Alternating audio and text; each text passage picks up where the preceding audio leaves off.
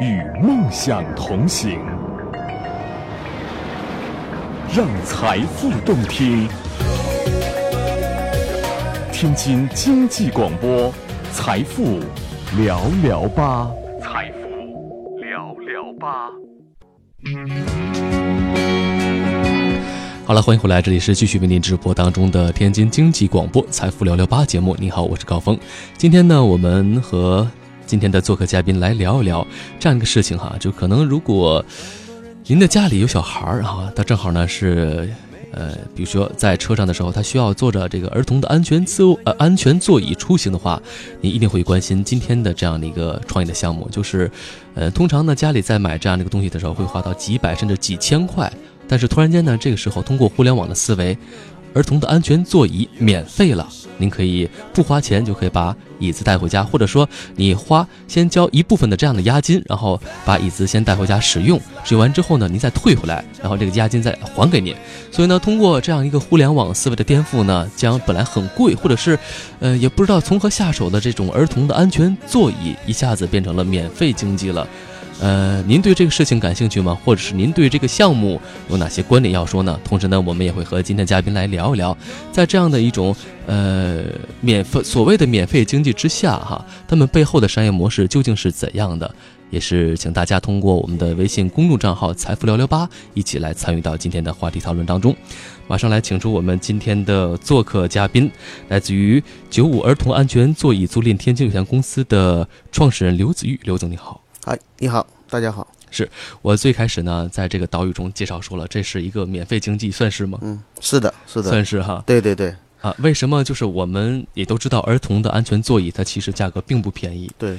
呃，便宜的几百块，贵的几千块，所以呢，家长都有，对，三万也有，对对。所以家长在买的时候呢，也不知道从何来选择。嗯。突然间，你把这个东西搞得免费了，嗯好像整个市场都被您搅乱了。嗯嗯嗯。对，呃，其实不叫搅乱了，其实应该叫引号的搅局。对对对，应该叫颠覆了。颠覆。对，嗯，我们中国的儿童安全座椅的使用率过于低了。那么，在国外国国外的发达国家呢，呃，使用率都能达到百分之九十以上，而中国只有百分之一。嗯，那么就因为这百分之一的普及率，导致我们百分之九十九的孩子都每天都受到这种啊车祸的这种威胁。因为我们现在的这种这种二百五的司机太多了，对吧？所以说开车技术不好啊，要么撞别人，要么别人撞自己，或者本身父母安全意识就不高。对对对，本身他水平也不高，然后呃，再有小孩，在没有这种儿童安全座椅的保护的情况下，很容易造成小孩的这个呃这个这个受伤。那么在一四年的这个数据当中统计，呃，中国每年有二十八点五万的小孩因为车祸造成伤残。那么有一点八五万的小孩呢，嗯，直接造成了死亡。也就是说，每天有五十三个小孩因为私家车的车祸而造成死亡。所以说，这是一个非常可怕的一个数据。我们必须有人站出来说，来改变它，呃，让这些呃事故不要再发生，或者说，即便有这样的事故发生，我们也能够有效的保护我们的孩子。嗯，必须有人站出来。所以我来了。对，呃，虽然我现在还没有孩子哈，我在想说，如果真的是有这个，可以就是交一部分钱，然后用完之后再退回来，对，这样挺好的。要不然就是这个东西真的像我最开始说的，无从选择。嗯，我到底选那么多品牌，选择怎么样的？嗯，而且花完钱之后，就像家里的玩具一样，买孩子长大不玩了，堆了一堆成山，对，怎么办？呃，这是一种巨大的资源的浪费。嗯，呃，因为小孩的成长非常快。是。呃，那么法律规定呢，又是从零岁到十二岁都都要使用儿童安全座椅的。所以说，一个家长如果说正常给小孩来购置这个儿童安全座椅的话呢，最少需要三台。呃，有些国家呢是需要五台。嗯。那么在这个过程当中，家长付出的成本无疑是很高的。所以说呢，呃，中国的一些家长呢，他们就会。呃，偷偷懒或者省省钱，嗯嗯，要么就不给孩子用，要么呢就就买一台糊弄一下啊。实际上这都是不是一个好爸爸，不是一个好妈妈，因为孩子的生命只有一次，嗯，但是我们每天都是开车出去，这种危险的几率还是非常非常高的。那据我们了解的话，是每七十个家庭当中，一年下来都有一个家庭的孩子受到过车祸方面的一些危险。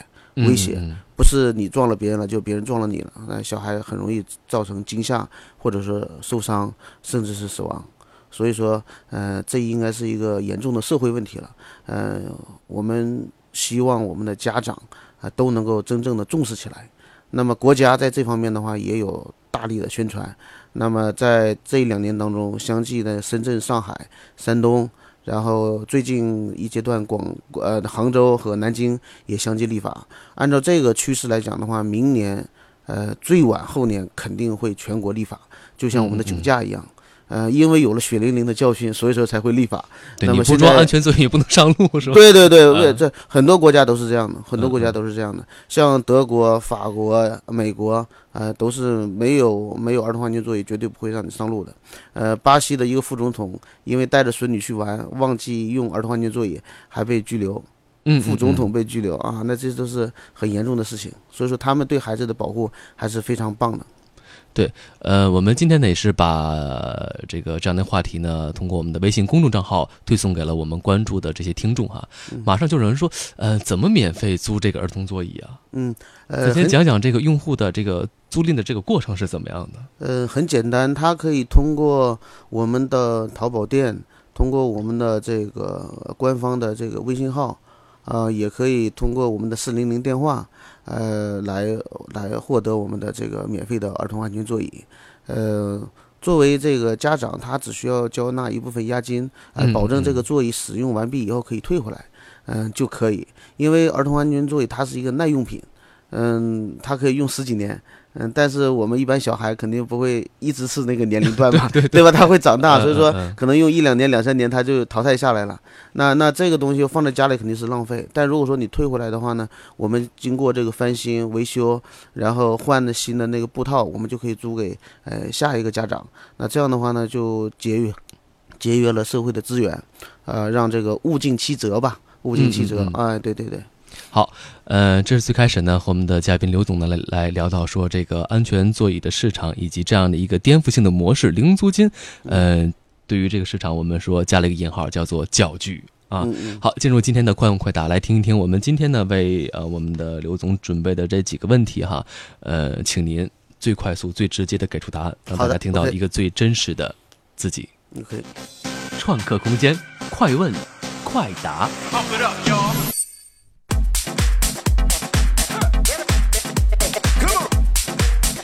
好，第一题啊，这个实物零租金的颠覆性的创新模式是你们的首创吗？是的，是我们首创。我们从二零一三年就开始研究这个项目啊，直到今年的二月六号，呃，正式这个注册公司开始启动。嗯，对。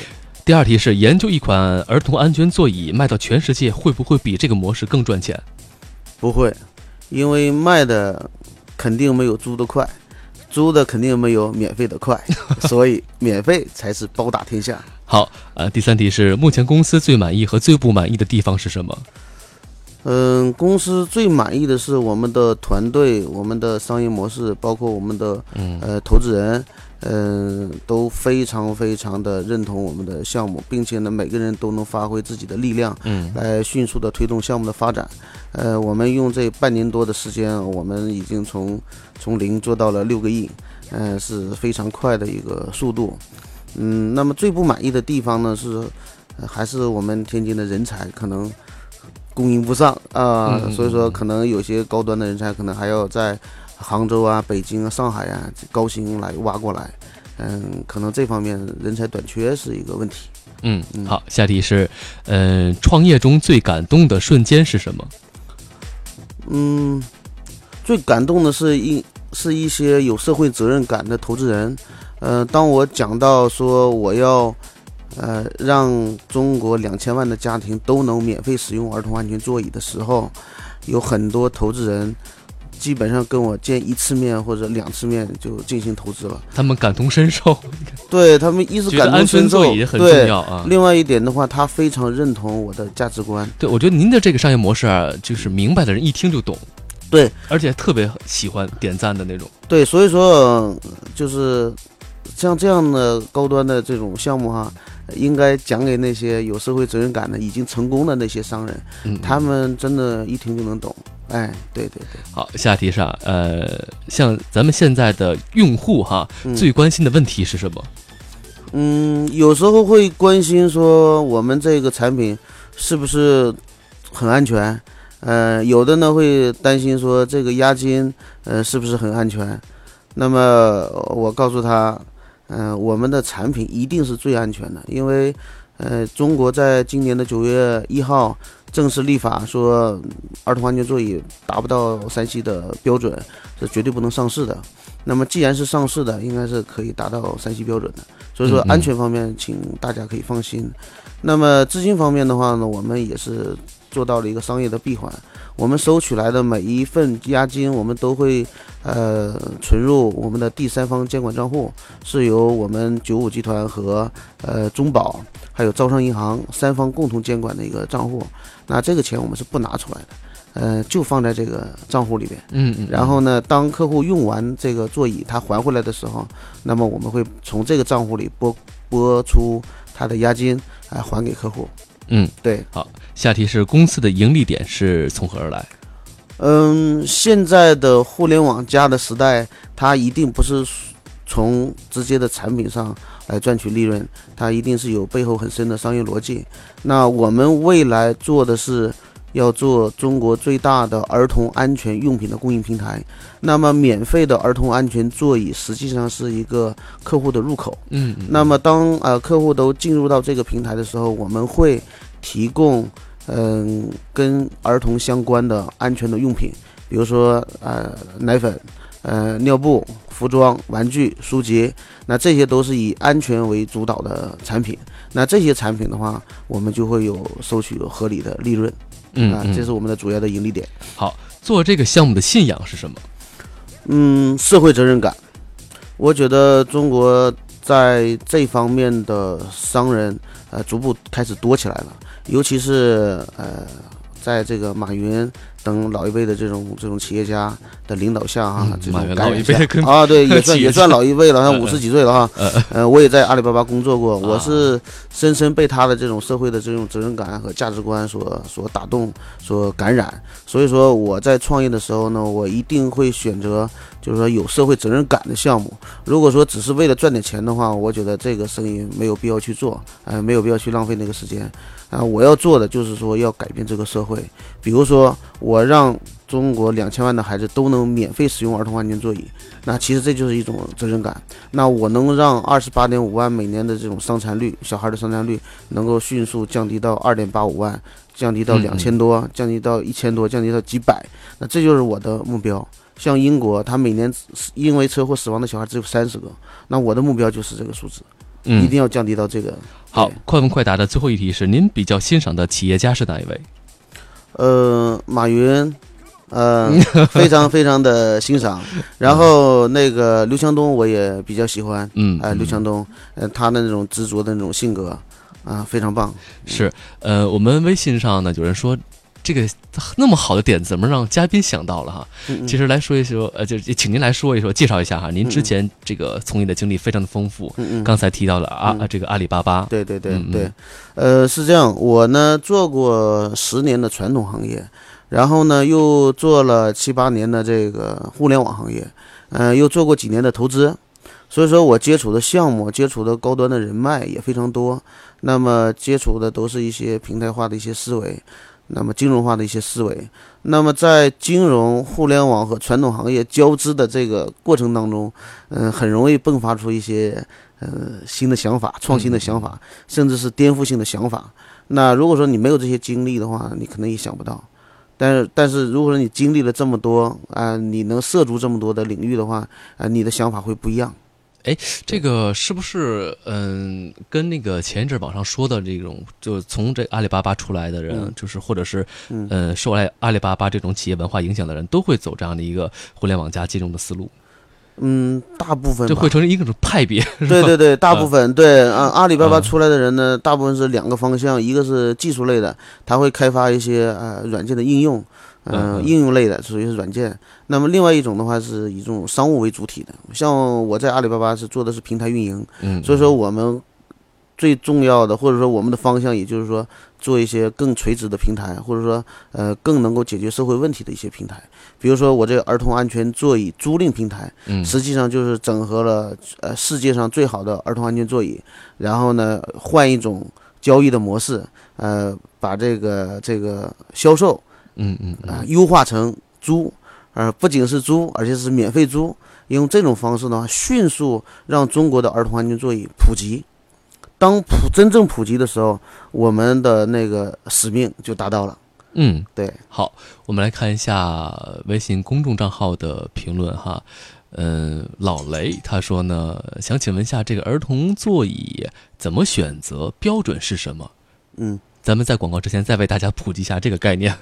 呃，其实很简单，嗯，如果说不知道怎么选择的话呢，就选择九五就好了，选择我们，因为我们是免费的，我们只收取一个押金，那么你可以用最少的押金来呃拿到一个市面上最好的一个产品，呃，嗯因为因为你如果是购买的话呢，你最起码要买三台，那你这三台的总共的这个钱。你买了三台，然后只用一一一小阶段，那这个性价比显然是不高的。对，那么对于我们来讲的话呢，我们是一次押金，那么可以用三台，用三台。嗯，那这样的话呢，就就能够让客户花最少的那些，三分之一的钱，可以用到那个正常的那个高端的那个产品。那这样的话呢，就是它的品质会大大提高。嗯，哎，对。好，我们此时此刻呢，进一段广告广之后呢，会和嘉宾来聊聊具体它的这样的一个呃颠覆性、呃、颠覆性的零租金的儿童安全座椅，它前期的准备过程是怎么样的，顺利不顺利，同时团团队的搭建又是怎么样的，在真正运行起来又会碰到哪些困难呢？我们稍后会和嘉宾来一一的聊到。思想有锋芒，精准于这一刻。世界还太新，不必急于。梦想还是要有的，万一实现了呢？下一个未知，和世界说 “hello”。财富聊聊吧，提醒您，下节更精彩。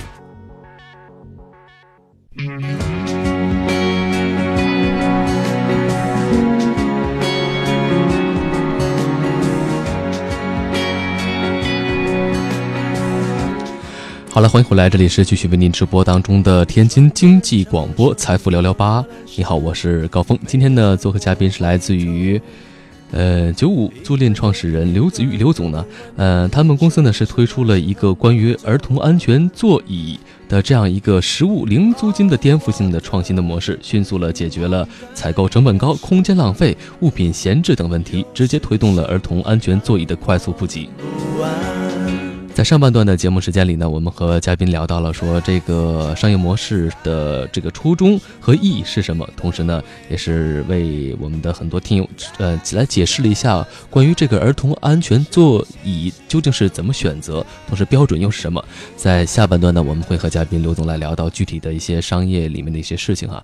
呃，再次来欢迎刘总做客节目，欢迎你。好，大家好。是我们上半段呢抛出了最一一个问题哈，就留到下半段呃下半段去说，就说这个前期的团队是怎么搭建的？嗯，主要咱现在团队有多少人？我们现在团队线上线下应该有三十几个人了，嗯三十几个。对，那核心的这个呃主管呃高层，那有来自我阿里巴巴的同事，呃也有来自于这个做传统行业的，呃有二三十年丰富的管理经验的嗯，合作伙伴。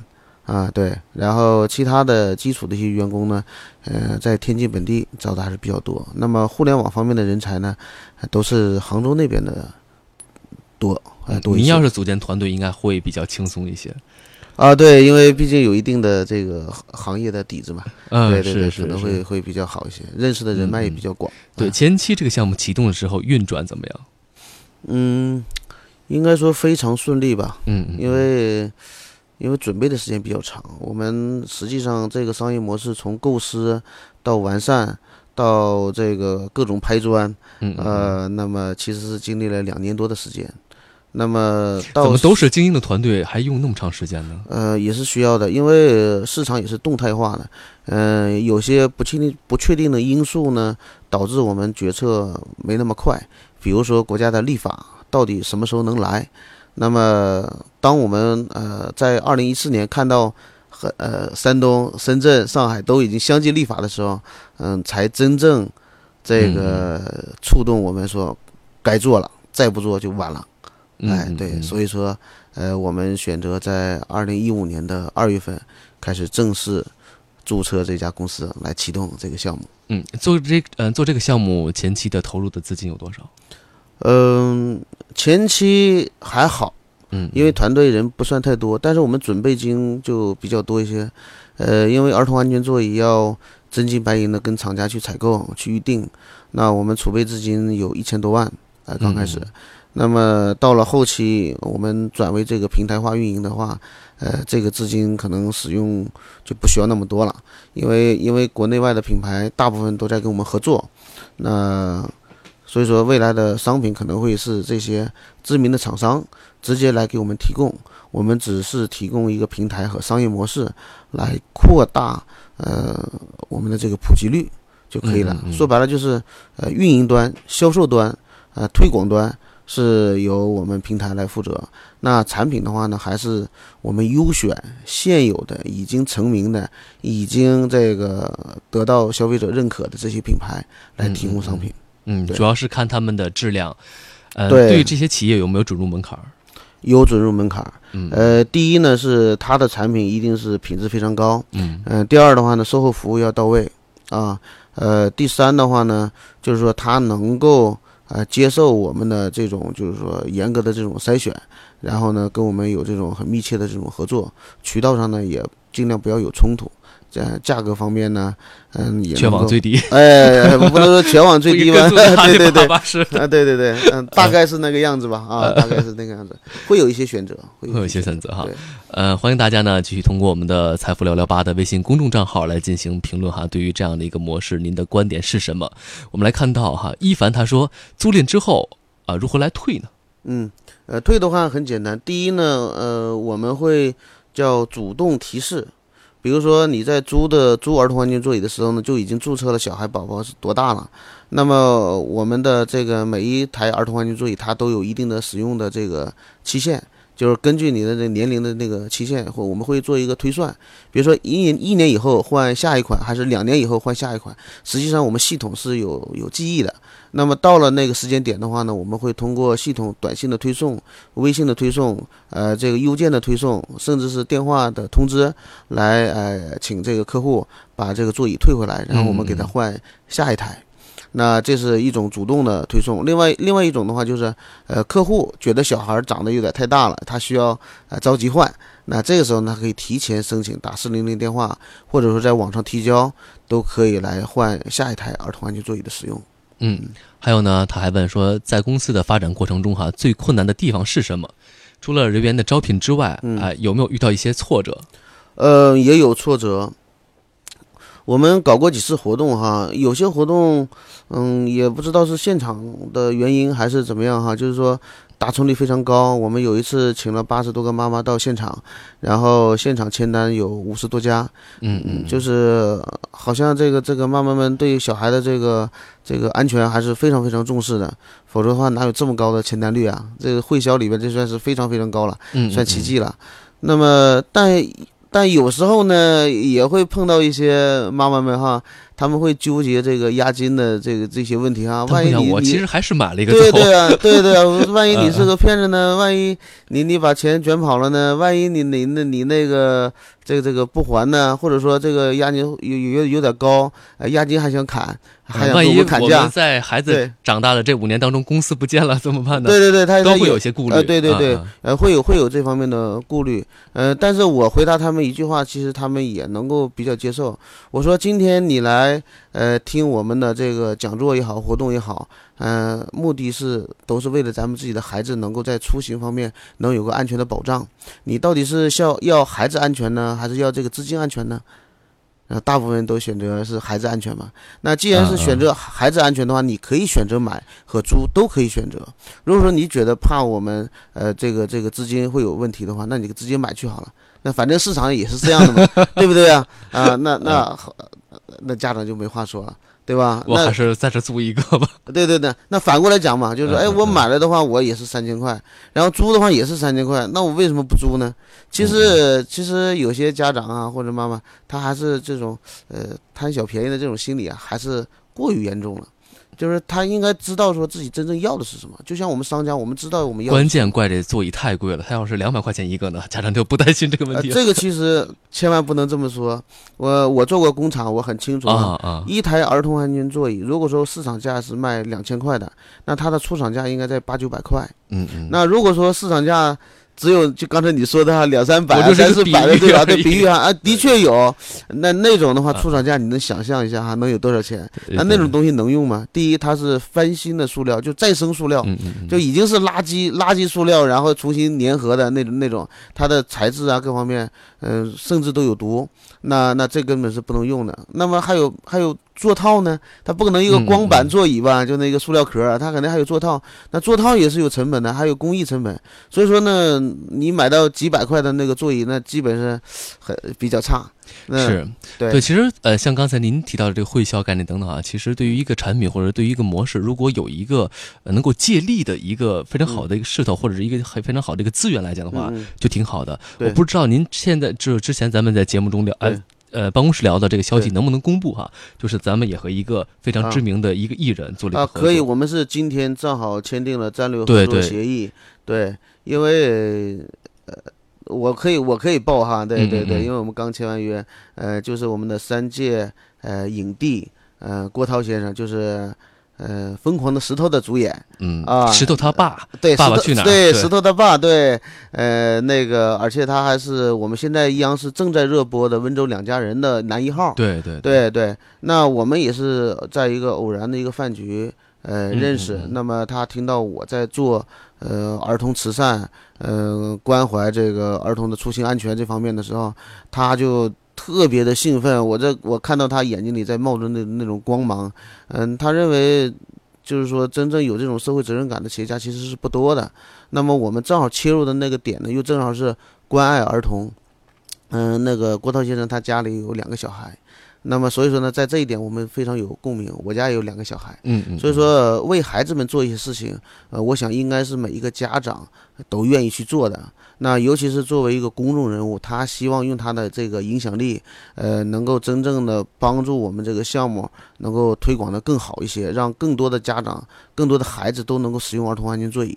那这样的话呢，就会减少孩子们的伤残甚至是死亡。那我觉得这是一个社会公德的事情。那救人一命胜造七级浮屠嘛。那那那我们通过我们的这种免费模式，如果真的能够普及两千万的这个孩子的话，那我们将就二二十。八点五万的小孩免于伤残，就一点八五万的小孩免于死亡，那我们这个下辈子就好过了，对不对？其实，呃，不管是艺人还是企业家，都有一份社会的责任。艺人呢，通过身上自己的这种偶像的魅力，或者是用庞大的粉丝群，给大家一个正确的一个导向问题。然后，儿童安全座椅家里必须得有。然后呢，作为企业家做慈善也是。真正实打实的把我们的好产品或者好模式带到需要帮助的人的身边，是吧？对对对对，呃，我们做的可能更创新一些。嗯，原来的慈善呢，嗯，是富人慈善。比如说，我是马云，或者我是柳传志，或者我是某个成功的企业家，我每年都会有一些这个捐助的慈善的预算，比如捐呃几百万啊、几千万，甚至上亿，他们是有预算的。但作为我们这些呃普通人，呃，尤其是大部分的这个普通老百姓，他们其实做慈善是被动的。比如说这个单位说说哪里有地震了，或哪里有什么问题哈，就号召大家一下啊，大家要捐款了啊，一人捐一百。那那你其实也就这样。如果说没人号召的话，他是没有途径去捐的。那么我们这种慈善的话呢，就是说我们叫义慈善，就是也是互联网的义，就叫互联网慈善，也叫呢容易的易，呃义慈善。那么意思是什么呢？就当我呃免费租赁儿童安全座椅给你在使用的时候，那你作为回客回报，因为我是免费的嘛，你作为回报呢，把你家小孩不用的呃玩具。啊，这个看过的书籍，穿小的衣服，那么你捐过来就可以了，捐到我们的易慈善。然后我们的易慈善的工作人员会进行梳理，就是服装类的，呃呃，书籍类的，学习用品类的啊，做做这个梳理。梳理完以后呢，呃，针对性的捐给中国最贫困的那些孩子手里。那这样的话呢，就真正做到说，从富孩子帮穷孩子，我们只是作为一个渠道，作为一个号召者，作为一个执行者。那么，真正传播爱心的是城里的孩子和这农村的孩子。那这样的话呢，社会一片和谐，多好，对不对？嗯。呃，我们来看一下互动哈。微博中的远哥他说：“嘉宾好，我是上海人，在腾讯、百度都工作过啊，也是丰富的呃，也是在丰富的互联网公司有工作经验。他说是否能够加入咱们公司？他说已被嘉宾具有高度的社会责任感所感动了。”哦，那太欢迎了，太欢迎了。对，这也是刚才咱们提到一个快问快答中的问题啊，就说最满意的是呃团队商业模式，最不满意的就是人才的问题。对对对，人才还是非常匮乏的。是本地的这个，呃，本地因为互联网企业比较少，嗯嗯，那所以说呢，导致说我们在招互联网企业的这种这种人才的时候呢，嗯，的确太难。我们可能面试二十个，可能只有一个留下来。呃，甚至是很很多，他互联网的经验就就一点点，几个月啊，或者一年，这是远远满足不了公司的需求的。是是。对对对，所以说我们只能花大价钱在北京、上海、杭州这些地方来找。但是，但是我也有一个梦想哈，就是说天津为什么不能有一个互联网的巨头呢？对不对？那那广州有，那杭州有，上海有，北京有，那为什么为什么天津不能有？那我想。我想，应该我们在天津应该做出这么一个企业，能够为我们天津能够争一口气啊。嗯，好，这说到外来的人才哈，波波他就是一名准创客，他说呢，呃，想问一下嘉宾哈，就遇到最大的困难是什么？同时又是怎么解决的？希望呢，您能够给一些想创业的人提供一些经验和帮助。嗯，如果说给创业的人一些呃经验和帮助的话呢，我认为。嗯，思维模式还是最最重要的，就是说，首先你要真正的了解你要做的事情，它处于一个什么样的一个阶段，嗯嗯，它的发展空间和想象力到底有多大？那么第二的话呢，就是说，呃，你对社会的价值是什么？你能改变社会什么？你能够为客户真正做到什么？呃，这个是非常重要的。就像我原来拒绝了很多的创业项目，比如说，呃，做一些高高端定制啊，呃，做一些鞋啊、服装啊之类的，因为那是我的老本行嘛，那可能随时都可以赚钱，因为太熟悉了那个行业。但是我觉得多卖一双鞋和和多卖一件衣服，其实对这个社会其实跟没有任何影响的。所以说我我不会选择做这样的事情，那我只会选择说没人做的，或者说这个社会急需要做的。比如说，举例子哈，我的那个电子商务平台，哎，我们叫呃儿童安全用品供应平台。那这个平台是中国最缺的，就是说我们的家长没有一个非常放心的一个购物平台，说我买的东西都可以安全放心，呃，给到孩子的时候不会有那么多担忧，比如说什么毒奶粉啊、毒尿片啊、什么毒玩具啊，那这些坑害了很多的中国的家长。那么。这是一个社会问题，嗯，那一定要有企业站出来说我要做啊，我要给他规范起来，啊，我要成为中国第一个能够为孩子真正做到服务的这么一个企业。那么我们其实的梦想也是这个，这也是我们公司的愿景。是，呃，我们最后呢还有一点时间呢，再和嘉宾来说到这个，咱回再回来再说过这个项目哈，呃，也是我们刚才呃微信中的一位朋友提到的问题，说这个项目有没有风险性？呃，要说风险性嘛，肯定任何项目都会有一些风险性，比如说执行力，就是成败在细节嘛，对吧？在终端嘛。那么商业模式，嗯，应该是没有问题的。那有这么多的企业家、经济学家、呃，金融学家、银行家，嗯，都认可了我们的项目。尤其是我们的这个股东团队里边，像我刚才说的，呃，这些人才都有啊，这些股东人才都有。那么未来的成败呢，应该就是我们的执行力，就是说我们是否真正说能够服务好客户，然后呢，这个产品能够很迅速的能够，呃，送到客户手中，然后他们的体验感也足够好。那那这个其实是细节，嗯嗯，那这些细节可能会，呃，影响我们成功的速度。如果我们做的都都很完美，那应该三年之内中国会普及儿童安全座椅。如果我们做的不好，可能会有更优秀的人、更优秀的团队来来替代我们啊，或者说追赶我们，都有这种可能。嗯，这里面还有一个朋友说到，说这个项目会不会担心被人复制走了？